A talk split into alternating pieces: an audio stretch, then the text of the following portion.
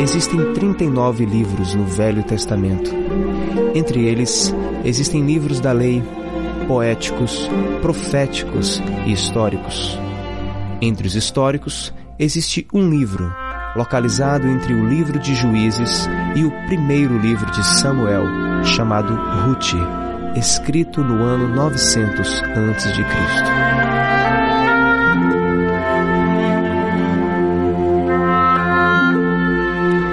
livro recebe o nome de uma das suas personagens principais, uma jovem de Moabe, bisavó de Davi e ancestral de Jesus. Somente dois livros na Bíblia receberam o nome de mulheres, Ruth e Esther. O autor deste livro é desconhecido, apesar de alguns acreditarem que foi escrito por Samuel. A história situa-se na época dos juízes, anterior à monarquia em Israel, num período caracterizado por degeneração religiosa e moral. O livro de Ruth reflete um período transitório de paz entre Israel e Moabe. Moabe era uma nação vizinha, situava-se num planalto entre o Mar Morto e o deserto da Arábia. O livro de Ruth é formado por apenas quatro capítulos que narram a saga de Noemi e seu marido Elimeleque, que, fugindo da fome, saem de Belém para Moabe, levando seus dois filhos. Estes casam-se com jovens moabitas, uma delas, Ruth. Ruth e sua sogra Noemi protagonizaram uma história de devoção, sofrimento e generosidade. Esta história apresenta exemplos notáveis de mulheres que concretizaram em seus afazeres o amor sacrificial que cumpre a lei de Deus. Na benevolência divina, essas vidas são abençoadas e passam a ser uma bênção de geração em geração. E hoje, mais uma vez, a história de Ruth e Noemi será relembrada e usada como desafio pelo que fizeram essas mulheres notáveis.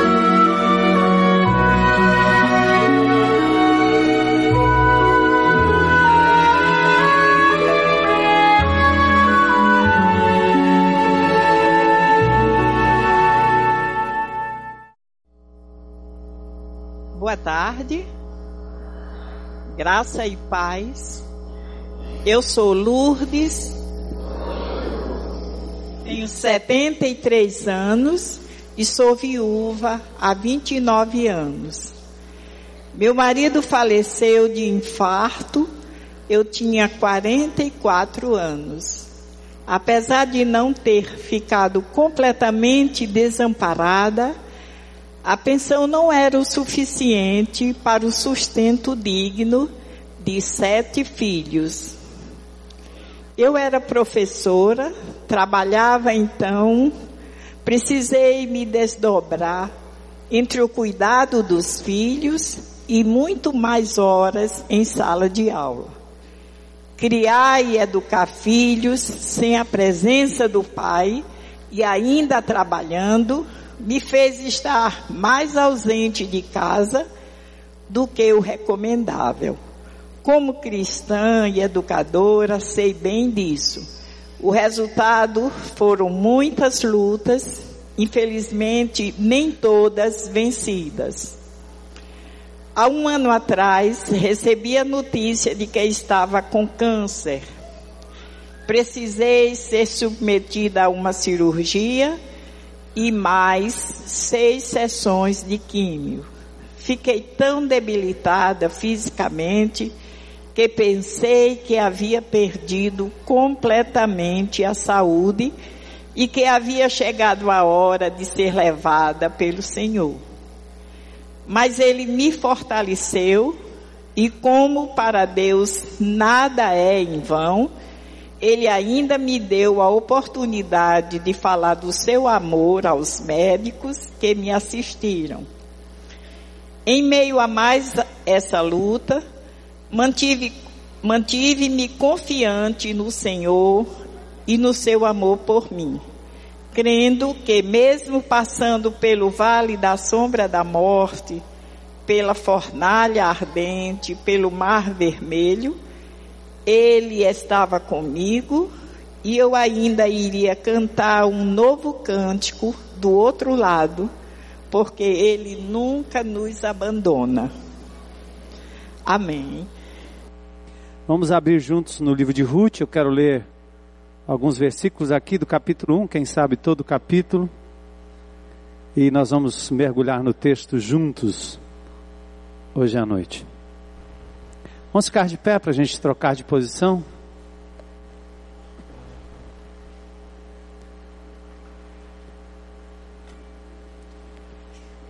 Quando você, enquanto você fica de pé, se tiver uma mulher aí do seu lado, diga Deus te abençoe, mulher de fé. Não precisa ser mãe não, todas as mulheres.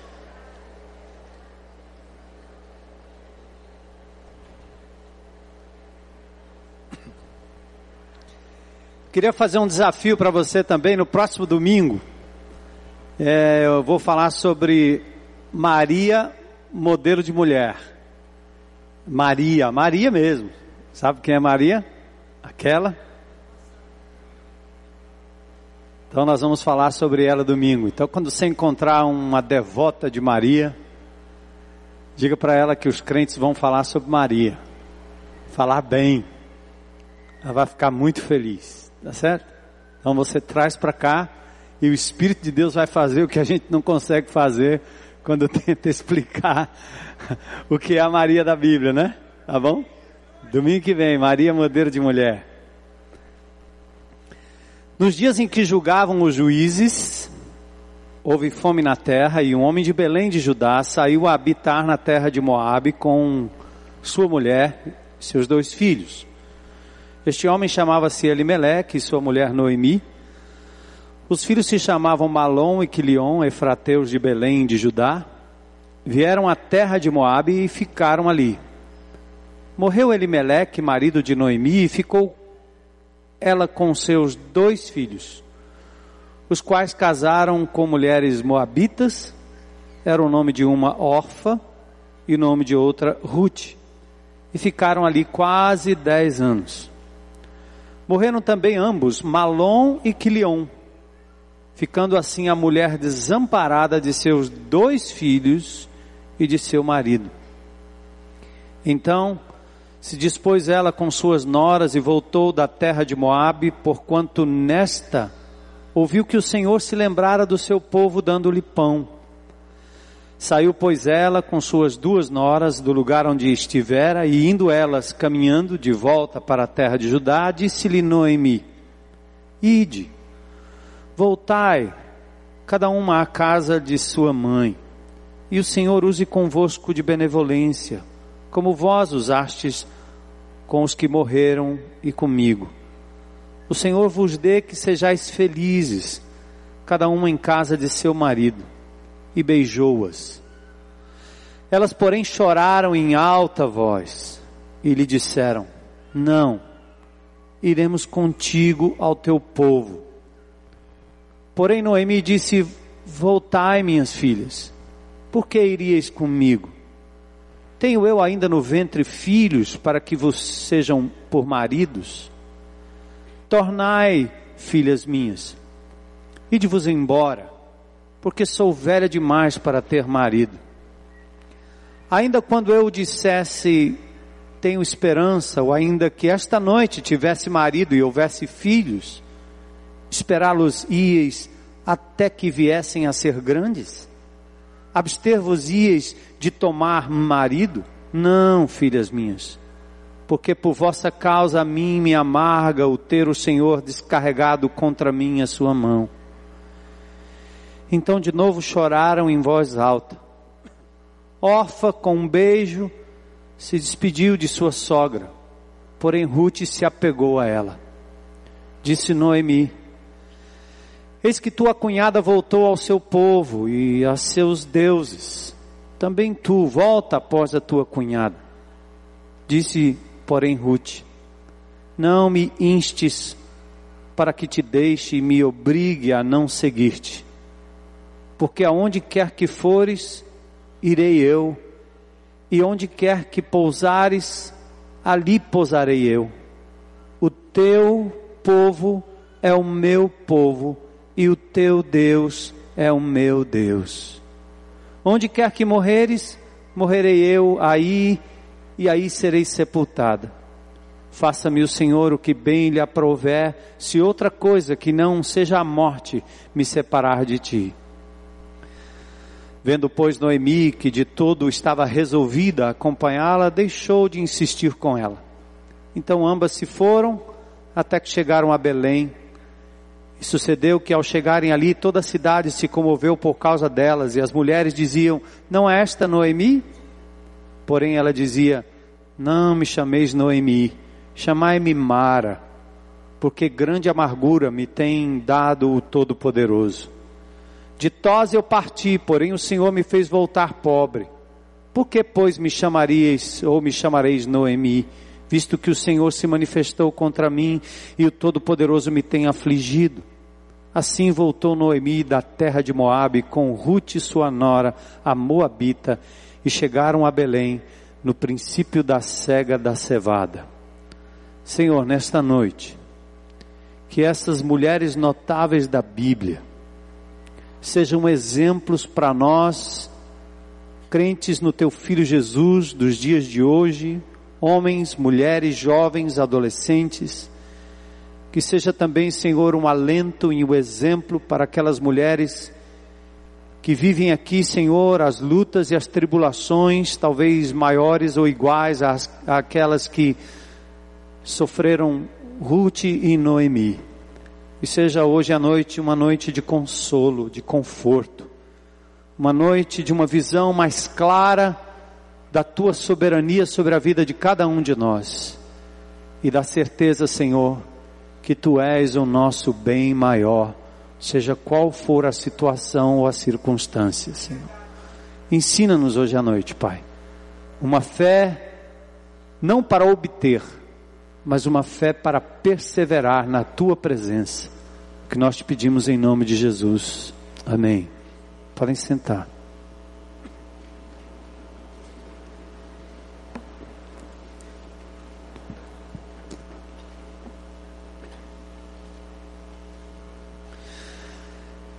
Quando a gente fala de fé, sempre relacionamos fé com aquilo que a gente pretende obter de Deus. Sempre. Aliás, eu acredito que as religiões exploram a boa fé do povo porque oferecem ou oferecem coisas em troca que Deus nunca prometeu. E as pessoas vão atrás como que enebriadas pelos discursos de que tudo pode ser melhor, basta ter fé. A gente ouve dizer com frequência: ah, eu tenho fé que eu vou alcançar isso, ah, eu tenho fé que eu vou conseguir aquilo.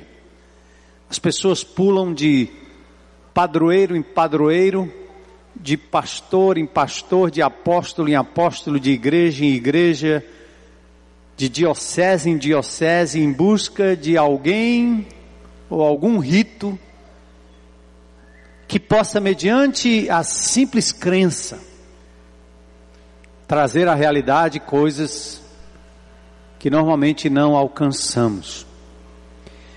Embora Deus seja capaz e tenha prazer em responder ao que pedimos, nem sempre o que pedimos é o que Deus tem de melhor para nós.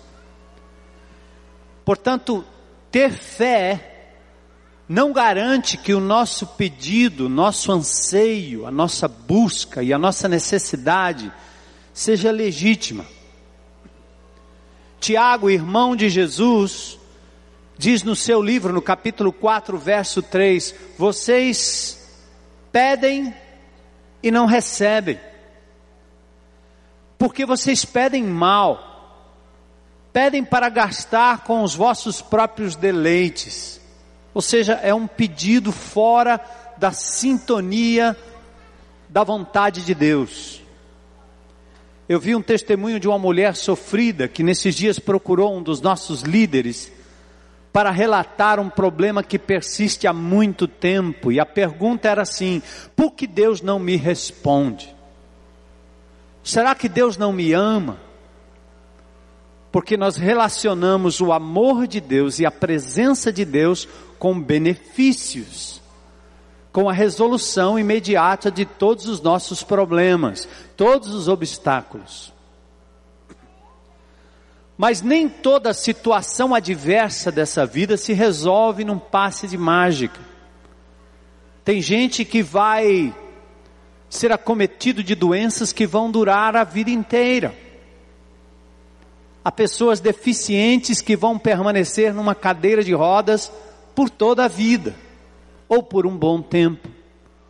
Há crianças que nascem defeituosas e serão amadas enquanto viverem vi, acho que foi na sexta-feira, uma reportagem das mães em São Paulo que passam o dia inteiro na UTI de um hospital ao lado de seus filhos, sabendo que eles estarão ali talvez para sempre.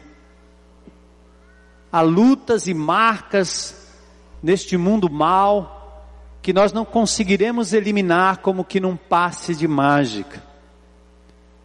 Então nem toda situação adversa se resolve com esse passe de mágica.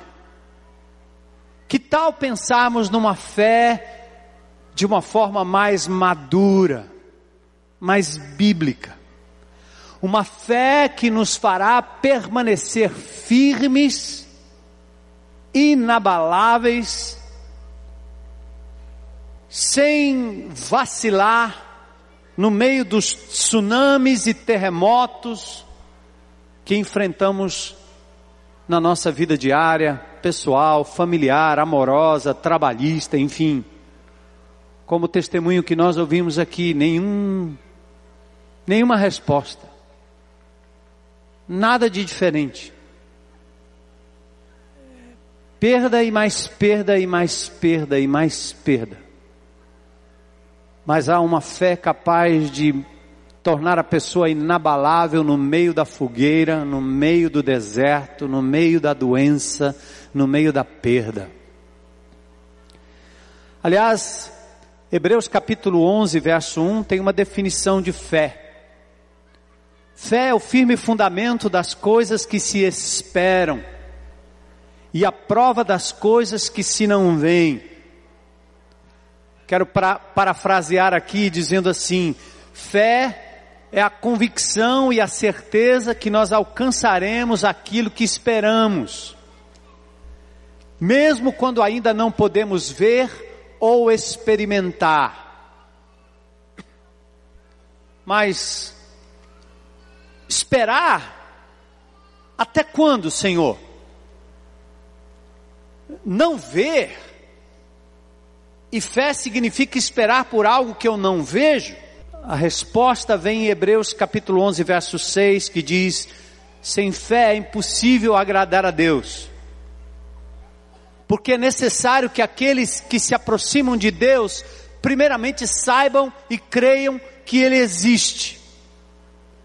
A fé em primeira instância, deve acreditar que Deus existe, que Ele é soberano, que Ele reina, que Ele está acima de todas as coisas. Depois, a fé também é uma certeza de que Ele não apenas, não apenas existe, mas Ele é aquele que recompensa aqueles que nele esperam com paciência. Bom, pela nossa perspectiva, nós ligamos esperança ao cuidado de Deus com benefícios e bens, dinheiro, saúde, marido de volta, a mulher amada, o noivo que foi embora, o namorado que deixou, traz ele de volta. É interessante que alguns esotéricos e alguns que gostam de fazer promessas infundadas ganham muito em cima disso. Venha para cá porque eu vou resolver o problema do seu amante que foi embora. Venha para cá se você tem problema financeiro e nós vamos resolver. Em algumas instâncias vocês vão ver até a troca. Você me dá cinco reais e pode ser que Deus lhe abençoe com quinhentos. Bora. E nós começamos a prometer que o exercício da fé é capaz de dar às pessoas bens materiais. Mas não é isso que a Bíblia ensina. A perspectiva de Deus é outra. Nas lutas, nas perdas, na tribulação, a fé bíblica nos faz apropriar de algo que é muito maior do que os bens materiais, melhor do que as pessoas que possam estar ao nosso redor, mais presente do que o futuro que nos aguarda, força para permanecer firme em Jesus, mais do que obter coisas de Jesus. Um dos exemplos são essas duas mulheres, Ruth e sua sogra Noemi. O livro é uma demonstração do cuidado de Deus sobre aqueles que nele esperam. As circunstâncias são as mais naturais possíveis: fome, morte, fuga, solidão, tudo que você e eu enfrentamos nesse mundo. O texto não fala de um mundo fictício, sem problemas. Pelo contrário, as adversidades acompanham as mulheres tal qual você, mulher notável que está aqui hoje à noite. Por isso esse livro é tão atual, por isso a Bíblia é tão atual. Quando eu estava estudando o texto, eu fui tentado a ligar o capítulo 1 com o capítulo 4. Porque aí vocês teriam logo a resposta. Ah, no capítulo 1, sofrimento, perda, mas no capítulo 4, parece que agora é tempo de celebrar. Mas celebrar o que? Os maridos não voltaram a viver, o marido não voltou a viver, a fome continuou sendo fome, não deu para suprir naquele momento, teve que haver fuga, dificuldades. Noemi tem alma de luto no capítulo 1, verso 5. E no capítulo 4, verso 15, a sua alma foi restaurada.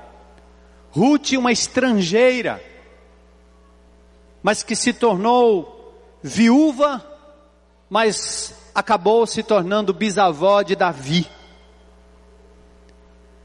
Já foi dito aqui no nosso vídeo, o provável autor desse livro foi Samuel, escrito no tempo dos juízes. Belém, Moabe, países rivais. O livro de Ruth, com seus 85 versículos, fazem parte do chamado Megilot, ou cinco rolos, lidos em cinco ocasiões festivas em Israel, principalmente em Pentecoste, porque fala da colheita. O livro de Ruth é um testemunho da fidelidade de Deus para com os que nele confiam. Prestem atenção, mulheres notáveis e homens de Deus. Noemi é uma mulher de dores, amarga.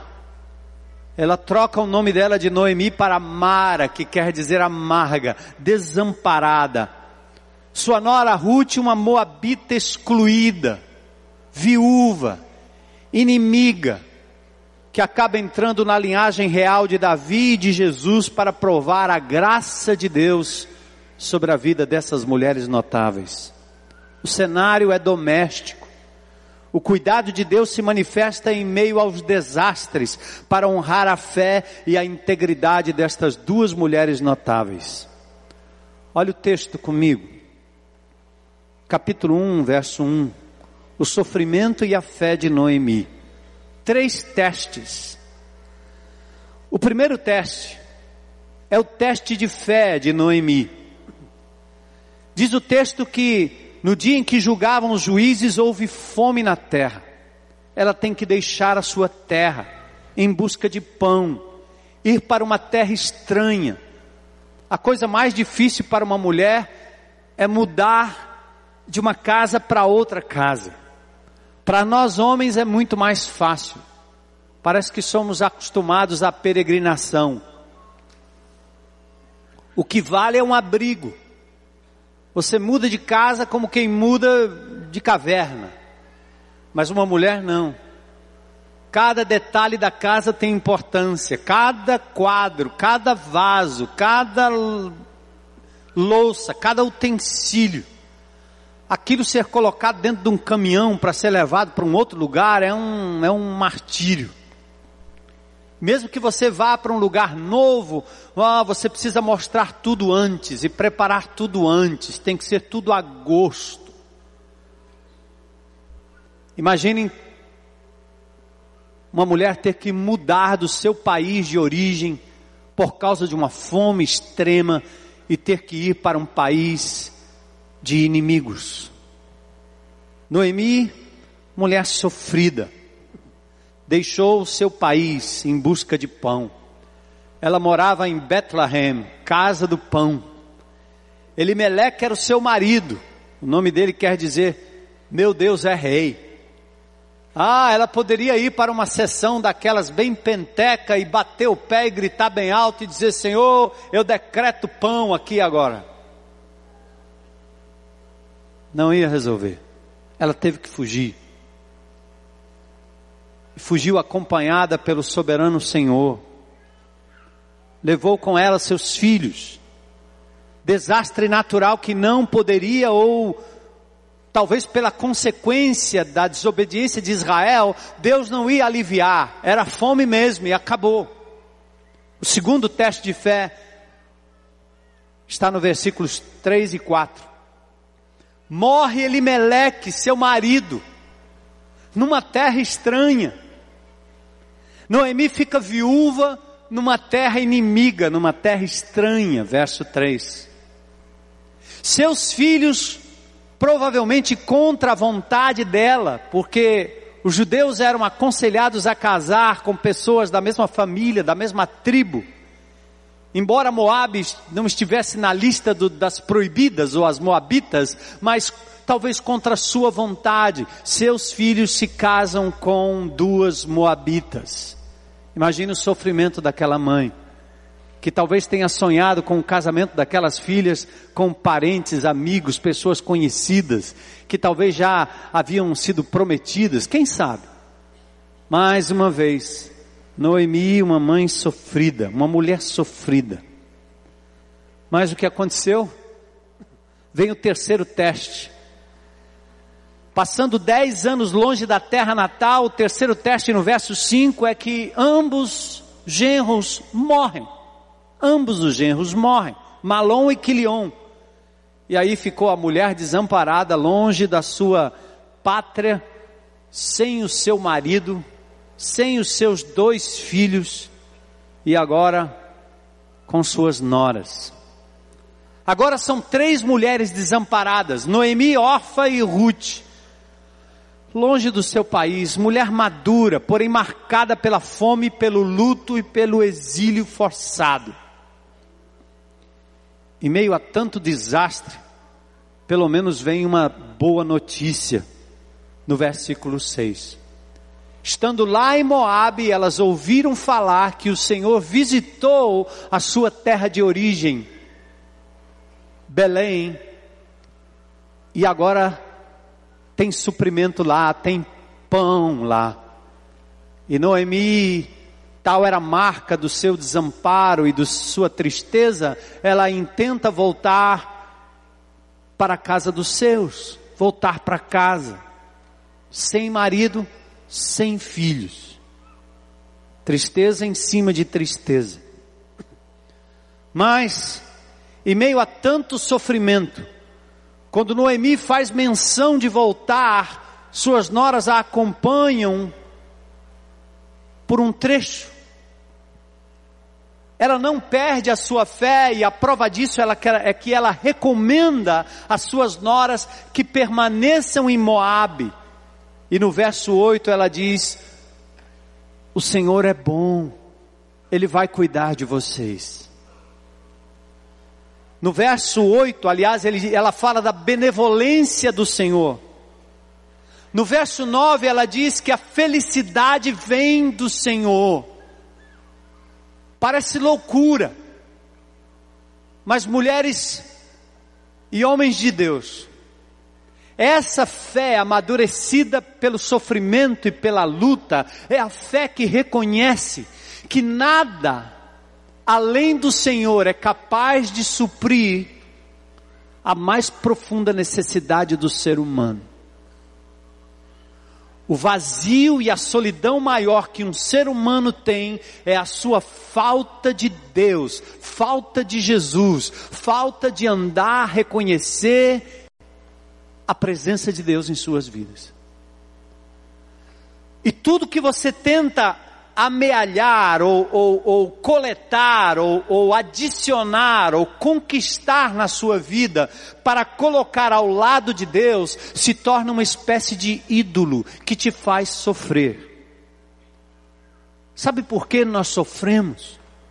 Sabe por que você sofre, mamãe? Por que você sofre, mulher? Por que você sofre, filha? Sabe por que você sofre? Porque num determinado momento da história, Deus, Jesus, deixou de ser o seu bem maior. E você ganhou um filho. E ao invés de fazer como Ana, dedicar o seu filho a Deus, você o toma como se fosse a dona absoluta. Deus lhe dá um emprego. E ao invés de colocar isso nas mãos de Deus e reconhecer que veio dele, deve ser para ele, é só dele, você toma aquilo como se você fosse a pessoa inteligente, preparada, responsável, realizada, capaz, até o dia que você perde e desmorona, e cai no chão e sofre a consequência. Ah, você não tinha nenhum homem na sua vida, a não ser o seu pai. Amava o seu pai, mas ele lhe decepcionou. E você desabou. Ah, você foi abusada por um parente, por um pai, por um amigo, por uma pessoa chegada. Ah, você desabou. E dado as decepções, de repente você correu pela vida e encontrou alguém que disse que te amava, e você se entregou de todo, deu seu coração, deu sua mente, deu sua alma, deu seu ser, deu seu futuro, deu seu tudo, até o dia que ele lhe decepciona e você desmorona de novo. Percebe? O segredo de Noemi estava no fato de que aquela mulher, em toda a sua caminhada, ela sabia que Deus era o seu bem maior. Ela era capaz de sofrer a dor, não se trata de nenhum masoquismo, nenhuma, nenhum prazer pelo sofrimento, nós não estamos pregando isso, mas estamos pregando uma fé que tem a maturidade para saber que Deus está acima de todas as coisas, inclusive dos seus filhos, do seu marido. A vocês, homens, dos seus filhos, seu trabalho, seu desempenho, seus títulos, seu nome.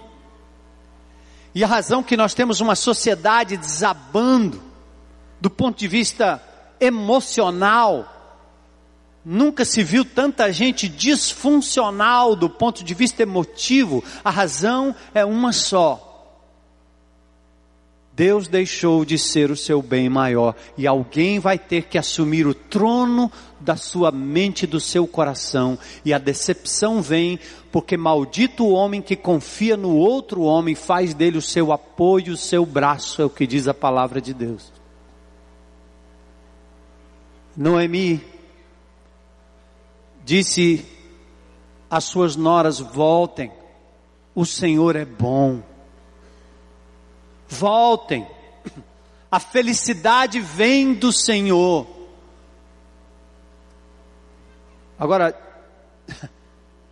de onde vem essa ideia de uma mulher que perde o marido e perde seus filhos?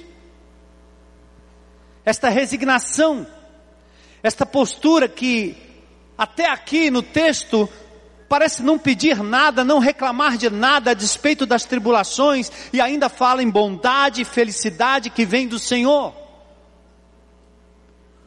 Por muito menos, Homens e mulheres de Deus perdem a postura, a sua fé, abandonam o Senhor, abandonam a igreja do Senhor, abandonam a comunhão, abandonam os irmãos, abandonam o grupo pequeno, murmuram, reclamam, culpam tudo e a todos, lamentam, chegam a blasfemar contra Deus. Só porque fizeram do filho, da filha, da carreira, do bem perdido, da saúde, do corpo, da integridade física, do poder intelectual, do prestígio, da fama, o seu Deus. Isso é idolatria. Não terás outros deuses diante de mim, disse o Senhor. Amarás, pois, ao Senhor teu Deus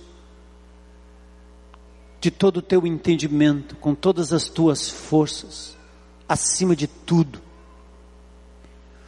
Por muito menos nós já blasfemamos, por muito menos nós já culpamos todo mundo pelas nossas perdas, pelas nossas lutas. Foi minha família, foi meu pai, foi minha mãe, é a sociedade, é o governo, é o meu parente, é o meu pastor, é o meu irmão, é o meu líder. São as pessoas que não cuidaram, é o outro que não viu. E nós vamos apontando e apontando e apontando e murmurando. Em última análise, nós estamos dizendo: Deus, você me decepcionou. Queridos, o segredo de Ruth é uma fé que não demanda soluções, não exige benefícios, reconhece que Deus é bom e que tê-lo ao nosso lado, assim como as suas promessas, já é tudo que nós precisamos para sermos plenos e felizes. A palavra de Deus diz: Eu estou contigo nunca te deixarei. Josué 1 e 5, não te deixarei nem te desampararei. Ele promete presença, ele promete consolo, ele promete estar com você e lhe dar uma paz que você não consegue com dinheiro, nem mulher, nem homem, nem bens, nada pode pagar, nada, nada pode dar essa paz. O Salmo 30, verso 5 diz: Porque a sua ira dura só um momento. No seu favor está a vida. O choro pode durar uma noite, mas a alegria vem pela manhã. Porque na noite o Senhor também estará contigo. Foi citado aqui pela irmã, olha o Salmo 23, né? Ainda que eu ande pelo vale da sombra da morte,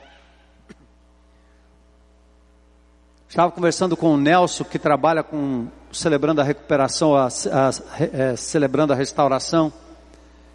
Ele estava me falando de uma constatação que em alguns manicômios, alguns lugares onde as pessoas perdem o sentido, tem uma população muito grande de crentes em Cristo Jesus lá. Como pode? A razão é que eles não se decepcionaram com Deus, eles se decepcionaram com o tipo de cristianismo que diz que se você crê de verdade, a tua doença vai desaparecer, o teu câncer vai acabar, que você não precisa de remédio, que vai cair do céu tanto dinheiro que você vai se tornar a pessoa mais rica e realizada do planeta. E você começa a ouvir essas promessas e acreditar de verdade que Deus não só é capaz, porque Ele é, mas que Deus tem que querer o que você quer. E quando não acontece, decepção com Deus. E aí, se você se decepciona com aquele que é o único capaz de lhe dar sanidade espiritual, emocional, mental, para onde você vai? Onde é que você vai parar? No manicômio.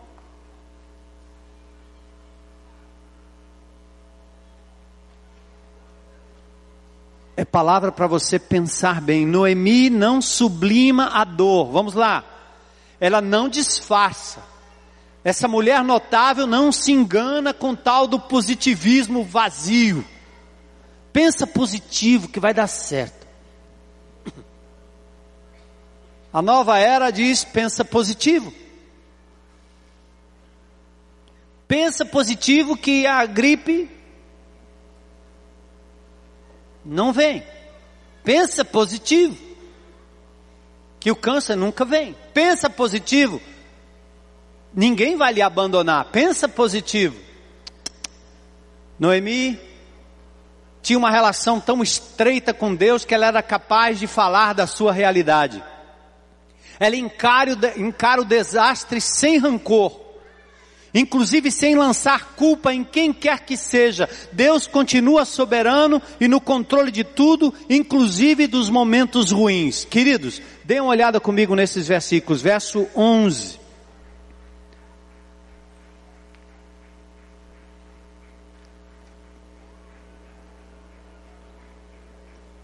Aí diz aqui: Voltai, minhas filhas, tornai, minhas filhas. Olha o verso 13, aliás. Porque por vossa causa a mim me amarga o ter o Senhor descarregado contra mim a sua mão.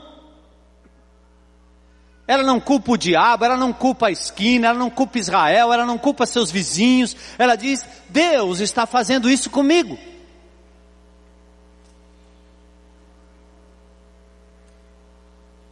Olha o verso 20.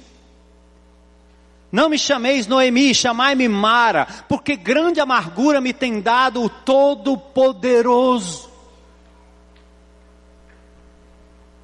Ela não está procurando por pecado na vida dela, ela não está fazendo nenhum jogo de, de confissão de nada, ela só está dizendo: se há sofrimento na minha vida, Deus é soberano, Ele está no controle, Ele sabe exatamente por que isso está acontecendo. Está doendo, mas eu jamais deixarei de dizer que o Senhor é bom, que o Senhor é Deus, que Ele é todo poderoso que Ele faz o que quer, quando Ele quer, quando Ele bem quiser, do modo que Ele quiser.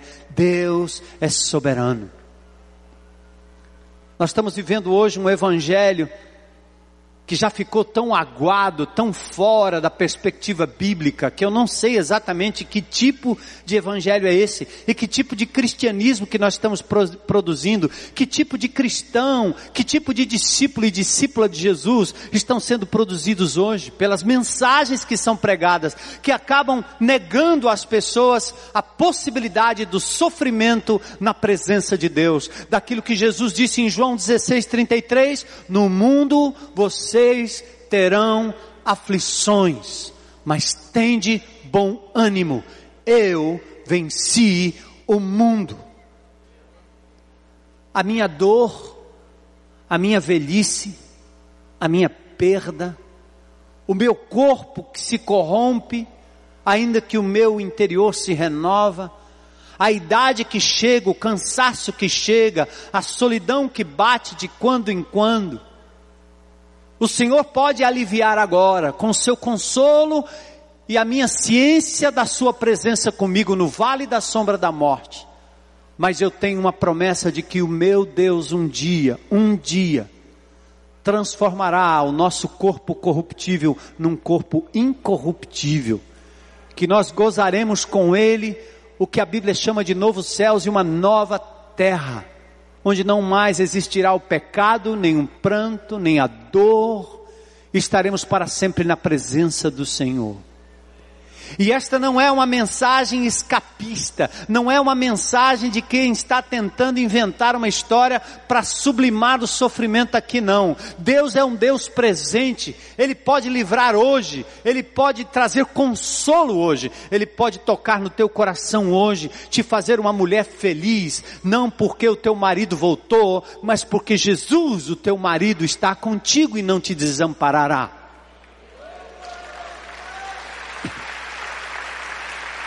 É possível. É por isso que Paulo dizia: Eu aprendi a viver contente em toda e qualquer situação. Eu sei ter, como eu sei também não ter. Eu sei possuir amigos, estar rodeado de pessoas, como também sei estar só, abandonado, preso, surrado, eu aprendi a viver contente em toda e qualquer situação, e é por isso que ele diz: Eu posso todas as coisas naquele que me fortalece, inclusive passar pela tribulação e pelo vale da sombra da morte. Mulheres notáveis, meninas notáveis, abram seus olhos. O mundo vai de mal a pior, não tem como melhorar, só na eternidade. E vocês não podem se alimentar da utopia religiosa, seja ela evangélica e não evangélica, de que esse mundo vai melhorar. Esse mundo um dia vai ser transformado e aí sim, sob o comando do Rei Jesus, será assim uma nova terra. Mas enquanto isso, no mundo nós vamos ter aflições. Mas tem de bom ânimo o Senhor venceu o mundo. Sem filhos com idade avançada, a mão de Deus estava sobre ela. Ela se chama Mar agora, amarga, pobre, aflita, afligida. É uma descrição real do seu sofrimento. E eu quero dizer a vocês, mulheres notáveis, o Deus da Bíblia, o Jesus Todo-Poderoso, é o Senhor capaz de ouvir o seu pranto, a sua dor, por isso pode clamar, clame a Ele. Abra o jogo. Fale abertamente a Ele. Ele é o Todo-Poderoso Senhor do universo. Ele é capaz sim de mudar as circunstâncias, de aliviar a sua dor, de mudar a sua sorte. Mas enquanto isso, Ele também será sempre o Deus presente. Você precisa reconhecê-lo como seu tudo, sua herança, seu Senhor, seu único Deus. Noemi, uma mulher notável, um exemplo de fé que permaneceu firme e fiel a despeito das perdas. Olha agora Ruth, verso 8. Disse Noemi às suas noras: voltem para a casa de sua mãe. E o Senhor use convosco de benevolência. Volte para casa, cada um na casa de seu marido. Elas choraram. Noemi despede-se das noras e deixa uma palavra de esperança baseado na bondade de Deus. De vez em quando eu abro o Salmo 103, quando eu estou passando por uma tribulação, eu corro no Salmo 103. O Salmo 103 é um salmo escrito pelo salmista para o salmista. Sempre que eu passo sufoco, pode anotar aí, Salmo 103, corre lá, bendize a minha alma ao Senhor. Eu estou dizendo para mim mesmo, Armando, a despeito da luta, da perseguição, a despeito da perda, a despeito da incompreensão, bendiga ao Senhor. Ele é bom e a sua misericórdia dura para sempre. Ele não te desampara, Ele estará ao teu lado, Ele cuidará da tua causa. É o Senhor, é o Senhor e só o Senhor. Aí eu me levanto dizendo: ai, ah, se não for o Senhor. Amém, mulheres notáveis e homens notáveis. O choro reflete a sensibilidade das que caminharam juntas nos momentos de alegria e de dor.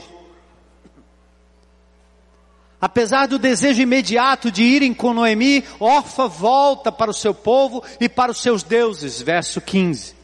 Ruth, porém, Olha aí, gente. Olha o fruto.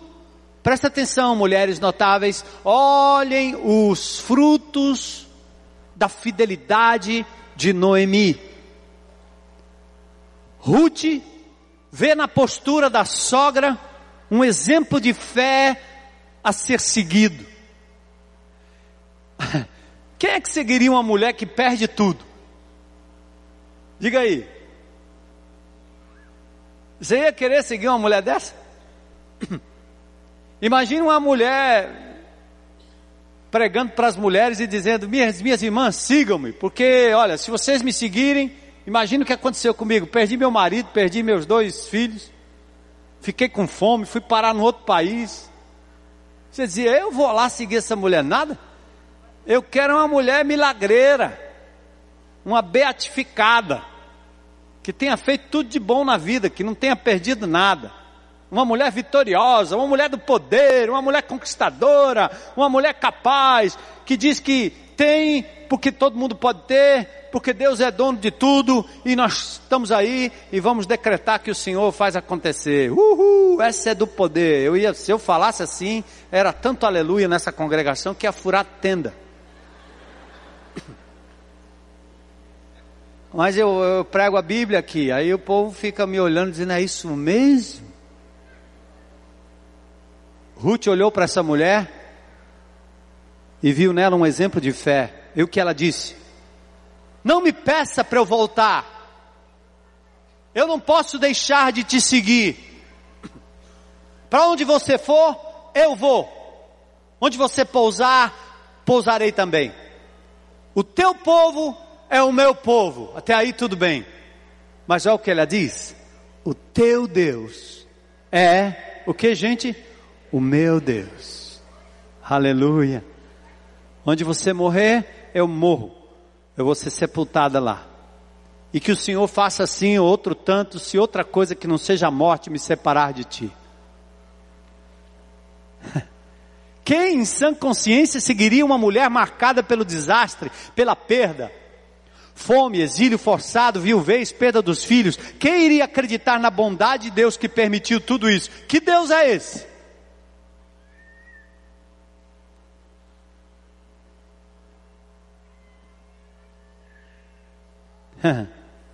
Só alguém que compreendeu e viveu a definição bíblica de fé, uma mulher notável.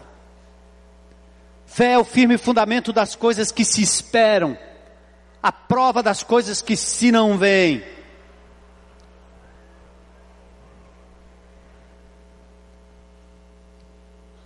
E Ruth então não tinha encontrado apenas uma família, uma amizade, um marido, Ruth demonstra que a essência do seu compromisso era com o Deus de Israel. Ela também perdeu o marido. Agora vai perder a nação. Ela vai perder tudo. Não interessa. O teu Deus é o meu Deus.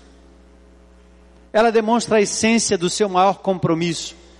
Mesmo perdendo tudo, não fazia sentido voltar à idolatria, ao paganismo, o teu povo agora é o meu povo, o teu Deus agora é o meu Deus. Não tem volta. Parece que eu estou ouvindo o Ruth cantar assim, né? Eu não posso te deixar, mais de uma coisa eu sei muito bem, né?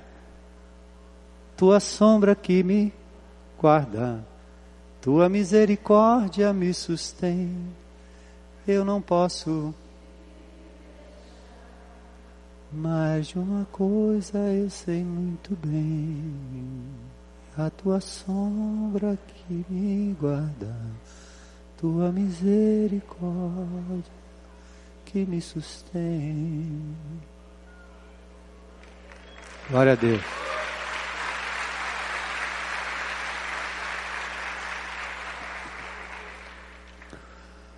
Ah, o impacto da família de Noemi sobre a fé de Ruth fez com que ela amasse a Deus acima de todas as coisas. Veja o que a fé de uma mulher sofrida, sem bens, sem recursos, pode fazer no coração de outros, como foi Lloyd e Eunice, do órfão Timóteo. Hoje à noite eu preciso convidar você, mulher notável, jovem notável, adolescente notável, a tomar uma decisão diante de Deus para valer.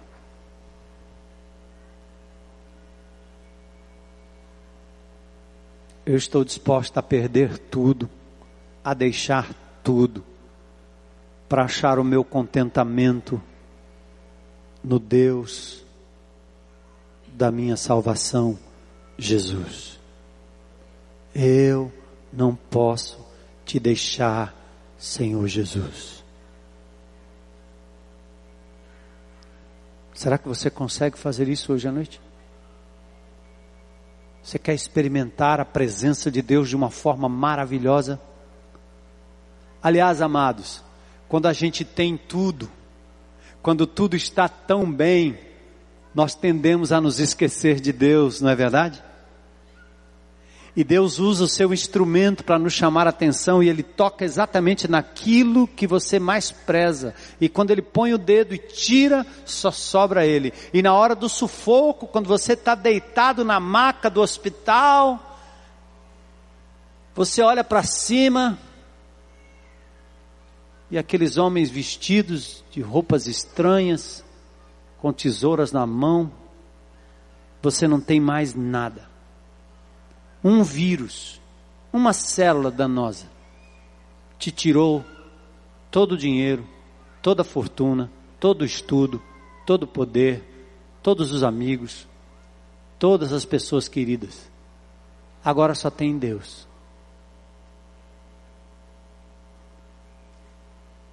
Quando a gente perde, a gente chora. Quando a gente chora, a lágrima é a lente que nos faz enxergar Deus mais de perto porque nós não aprendemos a ver Deus nas horas alegres, nas horas de fartura.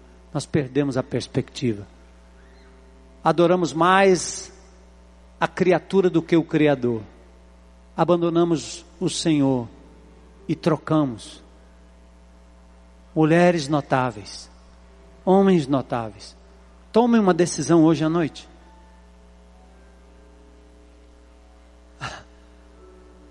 Agora, o fato é que Deus, quando você chega no fundo do poço, quando você perde tudo e o tem e o declara como único Senhor,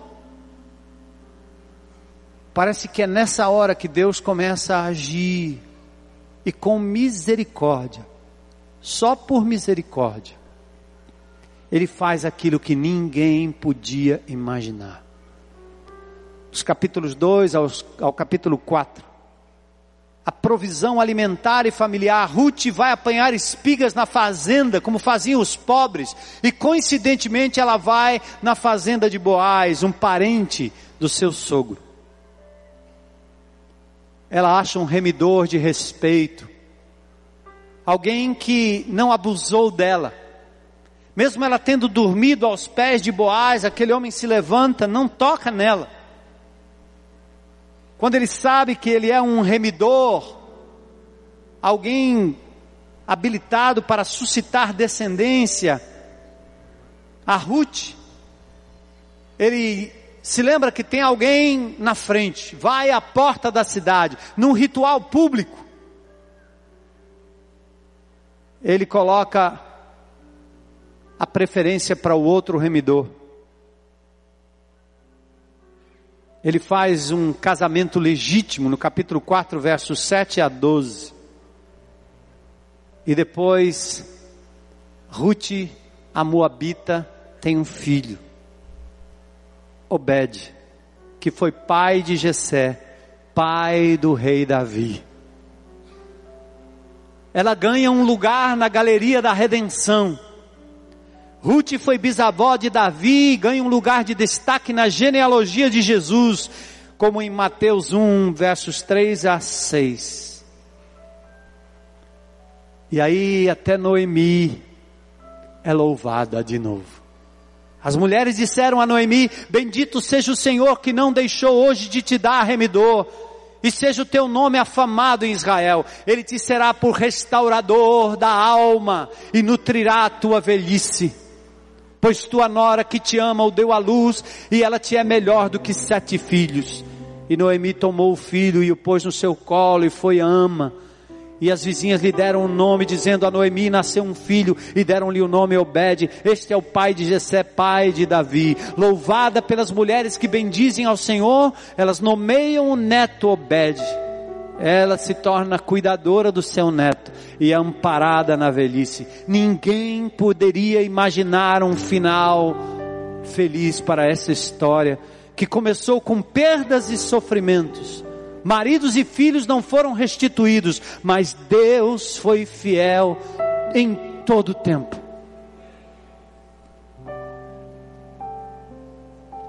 Nós não podemos deixar o Senhor não podemos deixar de amar o Senhor acima de todas as coisas.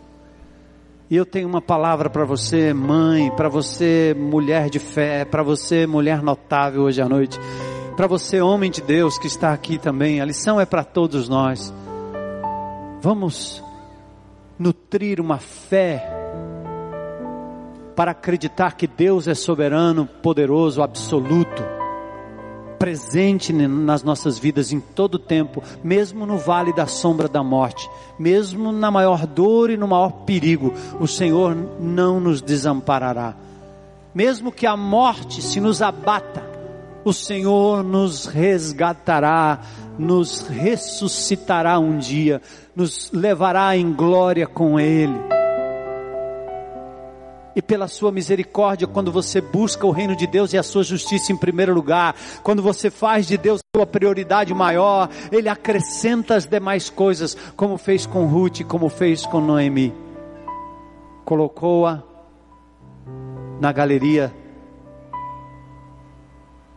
do Senhor da história, da genealogia de Jesus. Curva sua cabeça em oração um minuto. Não saia desse lugar sem uma decisão. Anjos, poderes, principados, potestades estão ao todo tempo ao seu redor dizendo: Você pode ter tudo isso se você me adorar. Faz de Deus só um sócio, um adendo. Porque mais importante do que ele é sua família, seus filhos, seu pai, sua mãe, seu marido, seu namorado. Muitos de nós vivemos procurando a felicidade naquilo que ainda não temos, ao invés de sermos felizes com aquilo e com aquele que já temos, o Espírito de Deus que habita em nós. Nós precisamos de um cristianismo onde as pessoas se rendam aos pés de Jesus, amem a Cristo acima de todas as coisas e recebam dele o alento e o consolo na hora da perda. Por favor, em nome de Jesus, hoje à noite, não saia desse lugar sem colocar no altar de Deus as coisas que têm tomado o lugar de Deus. Diga, Senhor, eu abro mão, eu entrego, Senhor. Ainda que o Senhor me tire, ainda que o Senhor leve, Senhor, eu te quero mais do que todas as coisas. Te ter é meu bem maior, é minha possessão maior, Senhor. Glórias ao teu nome. Faz isso, meu irmão, minha irmã, em nome de Jesus. Poucos minutos. Faça isso na presença de Deus hoje à noite.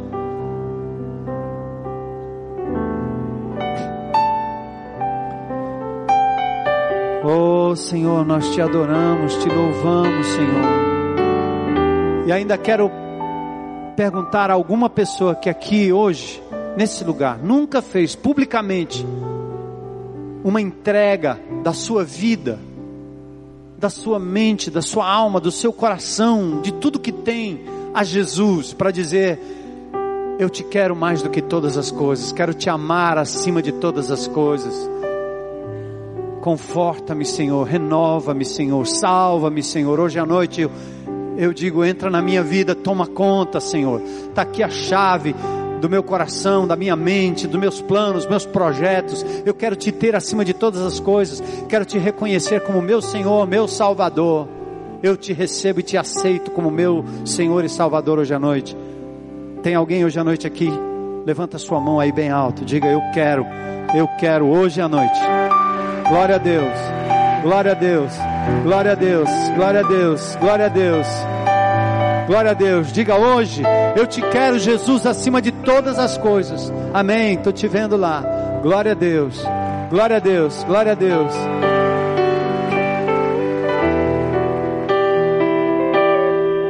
Glória a Deus. Ao final, ao término, as pessoas que fizeram uma decisão por Jesus procurem o espaço conexão. E vamos praticar isso durante essa semana. Preste atenção nas coisas que estão ao seu redor que tomam o lugar de Deus, que te matam de preocupação. Aprenda a entregar, mulher notável, aprenda.